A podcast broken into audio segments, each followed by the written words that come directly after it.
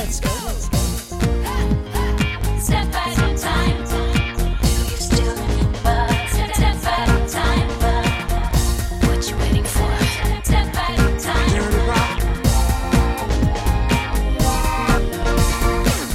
Bonjour à tous La pop est un univers fait de surprises, de succès inattendus et de comebacks inespérés.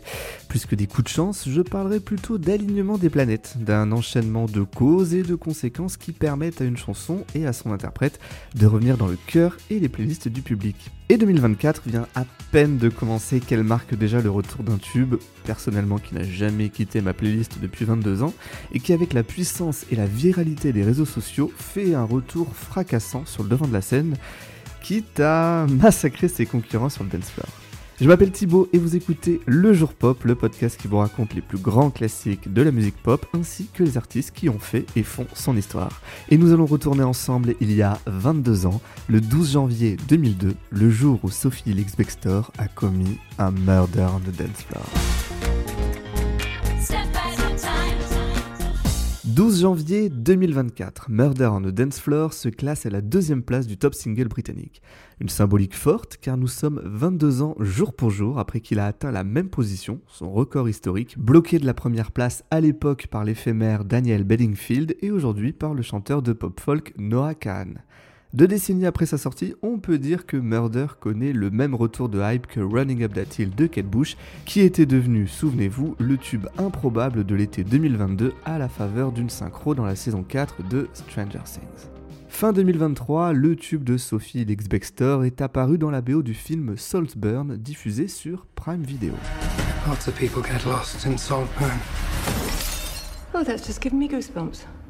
Look, Pamela. Oh, no. Alors si vous ne l'avez pas vu, c'est l'histoire d'un étudiant d'Oxford qui se retrouve plongé dans l'univers d'une famille aristo délurée vivant dans le fameux domaine de Saltburn. Le film divise pas mal, hein. certains le trouvent malaisant du fait de nombreuses scènes de sexe et de nudité, mais bon, on n'est pas dans un podcast ciné, donc je vous laisse vous faire votre propre avis sur le sujet. Mais on va pas se mentir, la nudité, en l'occurrence celle de l'acteur principal Barry Keoghan, c'est aussi ce qui fait le sel de la scène finale où on le voit danser ben, à poil dans ce manoir au son de Murder on the Dance Floor. Sophie Lix-Bextor a expliqué qu'elle était totalement au courant du contexte d'utilisation de sa chanson et que ça a même un peu motivé son choix d'accepter. Did you know it was going to be used in a scene involving the lead character dancing around naked and joyful? I did, and actually, that was a big part of the reason why I said yes. because I thought, I think I have to see that. What's happened with Murder on Floor and Saltburn is one of the things I've always loved about my day job, which is that you can be, you have to be really open to the unexpected, and you can't plan what's going to happen next. So, yeah, this is a real adventure, and it's part of the reason I love what I do.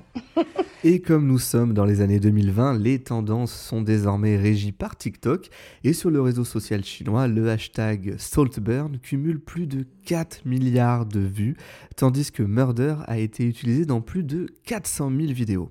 Sur Spotify, le morceau se classe parmi le top 20 des titres les plus écoutés dans le monde, avec plus de 20 millions d'écoutes hebdomadaires. Et pour finir d'attirer le chaland, le clip sur YouTube a été renommé Murder on the Dance Floor, entre parenthèses, as featured in Saltburn, qui veut dire comme vous avez pu le voir dans le film Saltburn. Et c'est toute une partie de la génération Z qui n'était pas née quand le single est devenu un tube en 2002 qui le découvre aujourd'hui.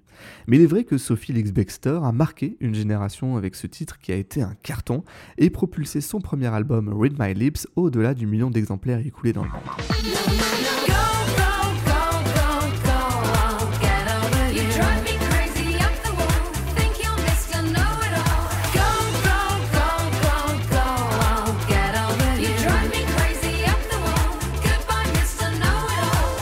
Et c'est un retour de hype qui surprend, car il faut aussi reconnaître que Elise Bextor a eu du mal à transformer l'essai de ce premier succès, en particulier Outre-Manche, où ses albums suivants sont au mieux passés inaperçus, à part chez quelques fervents fans de pop, dont je sais que certains d'entre vous font partie, et qui lui ont toujours gardé une place au chaud dans leur playlist. Pourtant, durant deux décennies, elle a mené une carrière pas du tout inintéressante, elle est même très cohérente, constante et parsemée de tubes qui méritent qu'on s'arrête dessus. C'était donc l'occasion rêvée de lui consacrer un jour pop.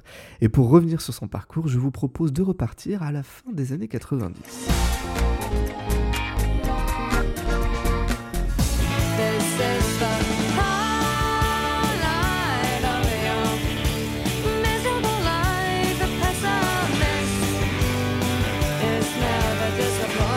La première fois qu'on entend Sophie Lix Bextor, c'est en 1997. Elle a seulement 18 ans lorsqu'elle devient la voix et le visage d'un groupe indé appelé The Audience. Fille d'une mère animatrice télé et d'un père producteur de cinéma et télévision, Sophie c'est une enfant de la balle et se lancer dans la musique s'est fait quasi naturellement. Mais le succès du groupe en revanche est confidentiel et leur existence si éphémère que je ne vous blâme pas d'en avoir jamais entendu parler. Leur histoire prend fin en 1999. Sophie a 20 ans et continue néanmoins son bout de chemin dans l'industrie en prêtant sa voix à quelques producteurs, parallèlement à une carrière de mannequin qui, elle, ne prend pas vraiment. Lorsqu'arrive l'an 2000, elle est mise en contact avec le DJ italien Spiller, qui a besoin d'une voix féminine pour rendre son morceau Groove Jet suffisamment radio-friendly pour qu'il soit diffusé sur les ondes. L'accent british et disons-le un peu snob d'Elise Bextor, associé aux sonorités house du single, fonctionne à merveille. Le titre s'impose comme un tube de fin d'été de ces soirées qu'on aimerait qu'elles ne finissent jamais.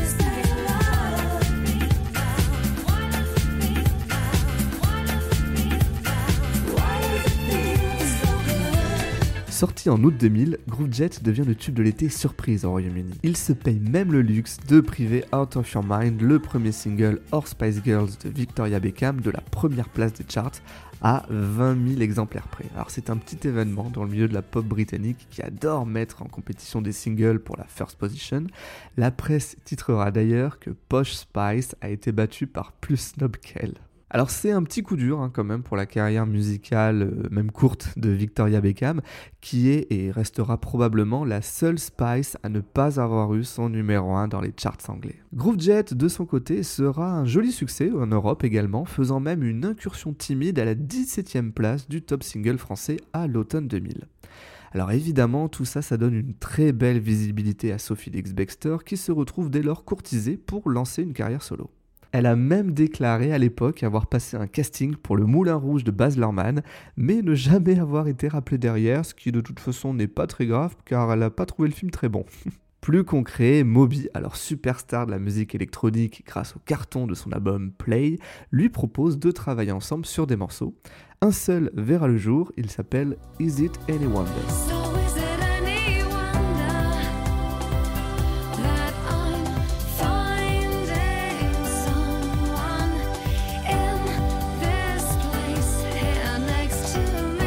Pour la réalisation de son premier album solo prévu pour la rentrée 2001, Sophie Lix Bextor signe chez Polydor Records. Read My Lips, c'est son titre, est un disque résolument pop et disco. Le premier extrait ne s'y trompe pas, c'est une adaptation du titre Take Me Home de Cher, sorti à l'origine en 1979.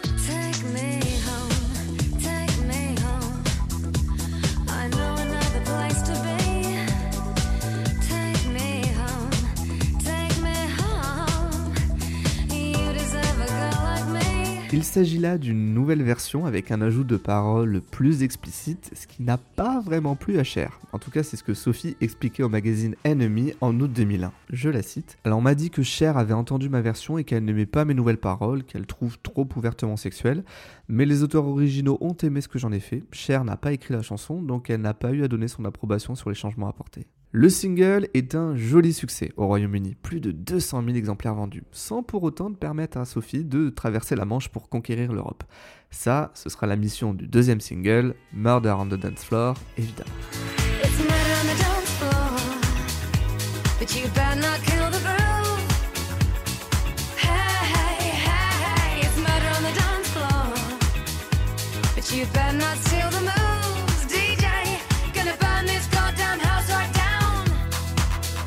Coécrite par Sophie Lix Bextor, on va l'appeler Seb hein, à partir de maintenant, ce sera plus simple, et Greg Alexander, la chanson est réalisée par Matt Rowe, légende de la pop s'il en est, car on lui doit à minima parmi les meilleures chansons des Spice Girls, Wannabe, To Become One, Spice Up Your Life ou Viva Forever. Murder, c'est une réussite à bien des niveaux. Déjà son texte qui est très bien ficelé avec cette idée d'être prêt à tout, y compris à tuer, pour régner sur la piste de danse et devenir irrésistible aux yeux de tous. mais également les arrangements disco délicieux qui en font un tube évident. Si ça vous intéresse, il existe une version extended sur les plateformes encore plus savoureuse. Et impossible évidemment d'évoquer cette chanson sans parler de son clip qui a, je pense, largement contribué à en faire un tube. Réalisé par Sophie Muller, une fidèle de Gwen Stefani, Kylie Minogue et Annie Lennox, la vidéo est une interprétation littérale et un peu cynique du texte où on retrouve une Seb mutine qui use de divers stratagèmes pour écraser la concurrence lors d'un concours de danse de salon. Alors l'histoire ne dit pas si ça l'a inspiré pour atteindre la quatrième place de la version britannique de Danse avec les stars en 2013. Murder dépasse le million d'exemplaires en UK et en France, il se classera cinquième à l'été 2002, fait rare pour une pop star britannique, ce qui lui permettra d'être invité sur les plateaux télé de l'Hexagone et d'être considéré avec toute la lourdeur qui caractérisait nos animateurs locaux. Sophie Elise Dexter, mesdames, messieurs. Là, je me rends compte que je suis hétéro, tu vois. Qu'est-ce qu'on peut dire d'autre? On vous a vu euh, dans trois clips merveilleux, le, le- le Murder on the Dance Floor. Moi, j'ai passé l'été à le regarder, à le passer en boucle. Qu'est-ce que je peux faire d'autre que vous regarder comme ça et vous admirer? Well, we could also talk. Bah, on peut parler, hein, si. Ah yes Vous voulez qu'on parle? Ça.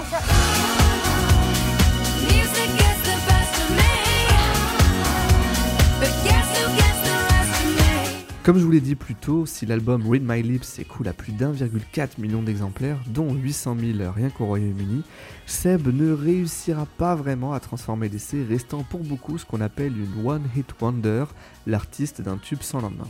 Pourtant, durant deux décennies, elle n'a pas démérité en continuant de proposer une pop de qualité, toujours empreinte de dance, de disco et de légèreté. Et c'est l'occasion d'en parler tout de suite.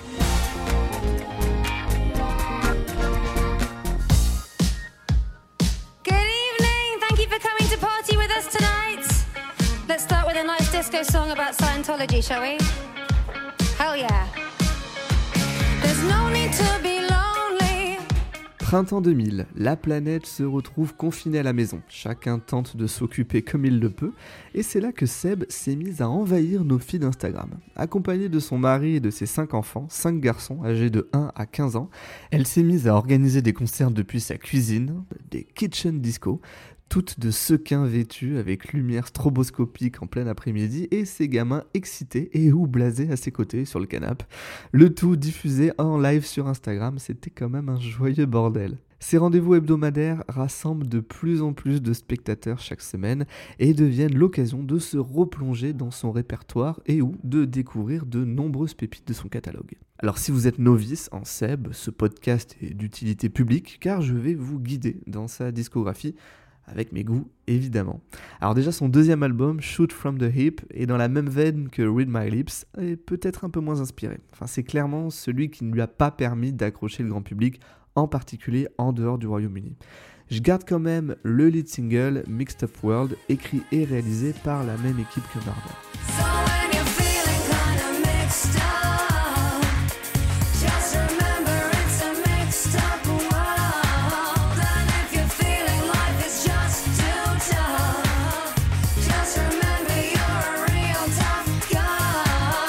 Pour moi, le plus intéressant, il arrive après. Ce sont les deux albums qui suivent. D'abord son troisième, Trip the Light Fantastic, disque dance pop décomplexé, porté par des titres assez fabuleux comme Catch You, Me and My Imagination ou Today the Sun's on Us.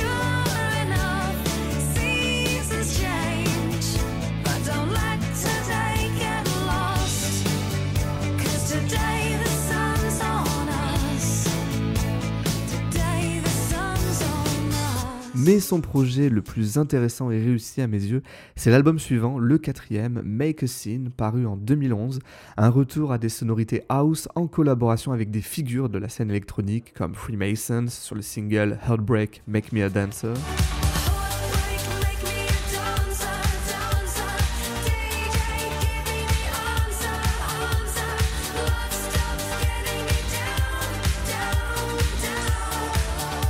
On y retrouve également Armin Van Buren, Junior Caldera, Metronomy ou le jeune Calvin Harris quelques mois avant sa consécration avec Rihanna. Mais je reconnais que cet album, je l'aime beaucoup essentiellement car il contient mon titre préféré de Seb, Bittersweet.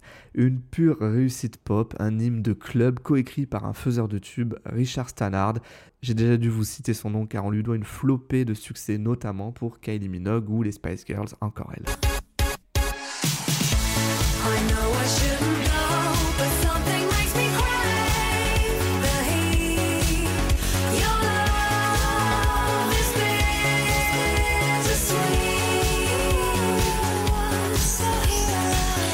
La suite de sa carrière, en l'occurrence ses albums Wanderlust et Familia, ont été, disons-le, moins flamboyants. Je peux quand même citer son dernier album en date, sorti l'an dernier, Hannah, et sa gentille synth-pop plutôt agréable.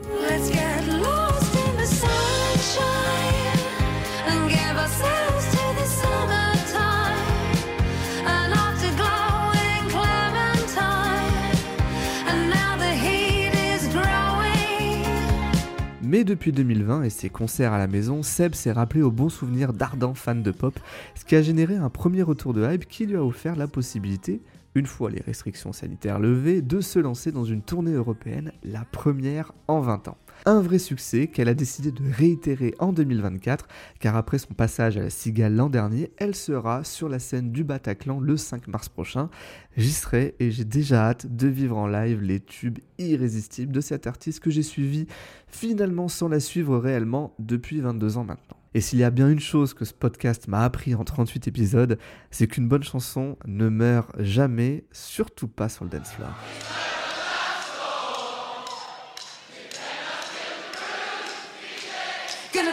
Goddamn house